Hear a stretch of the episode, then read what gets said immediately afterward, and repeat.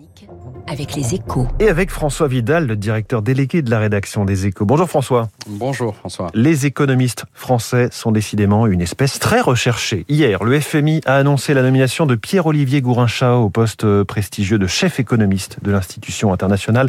Un choix qui met en lumière une fois de plus l'excellence française, il faut le dire, dans ce domaine. Bah, si j'osais François, hein, je dirais que l'Allemagne exporte des voitures haut de gamme, la Chine des smartphones et la France des économistes de renom. Euh, cette formule est évidemment un peu réductrice, mais elle est loin d'être inexacte. Hein. Pour s'en convaincre, il suffit d'abord de, de, regarder le palmarès du prix Nobel d'économie. Avec Esther Duflo et Jean Tirole, nous comptons deux des huit derniers lauréats. C'est plus qu'aucun autre pays en dehors des États-Unis. Même chose du côté des institutions internationales, hein, puisqu'avec euh, Laurence Boone et Pierre-Olivier Gourinchas, donc euh, la France occupe désormais les postes de, de chef économiste de deux des plus prestigieuses d'entre elles, l'OCDE et la FMI, mmh. le FMI.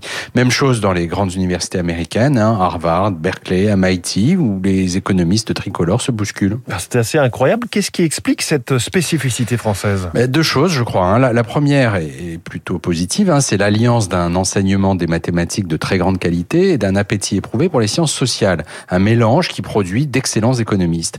La seconde est plus gênante et elle explique le, le fait que la plupart de ces talents euh, choisissent de s'expatrier.